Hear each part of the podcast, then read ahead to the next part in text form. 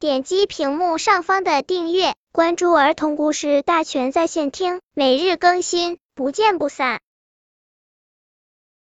本片故事的名字是《我家的小羊》。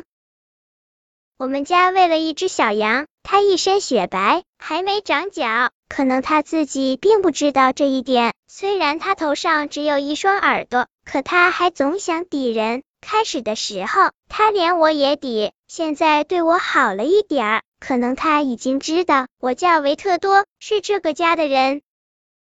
我们爱在一块儿比赛爬高，小山羊跳到矮墙上，又从矮墙跳到杂物棚顶上，然后对我嚷嚷：“没没没，那我去不了。”我便爬到院子里的一棵大树上嚷嚷：“你瞧，我爬得多高！我赢了。”山羊却说：“没没没，如果小狗王子出去散步，就由山羊看家。”别人家的男孩一开我家的院子门，山羊马上就把头一低，朝他冲去。小男孩大喊着救命，慌忙逃掉。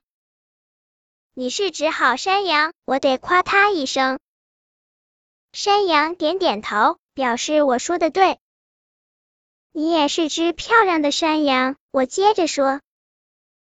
山羊点点头，还摇摇尾巴，他爱听夸奖。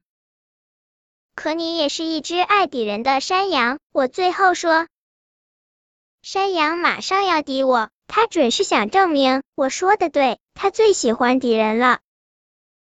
本篇故事就到这里，喜欢我的朋友可以点击屏幕上方的订阅，每日更新，不见不散。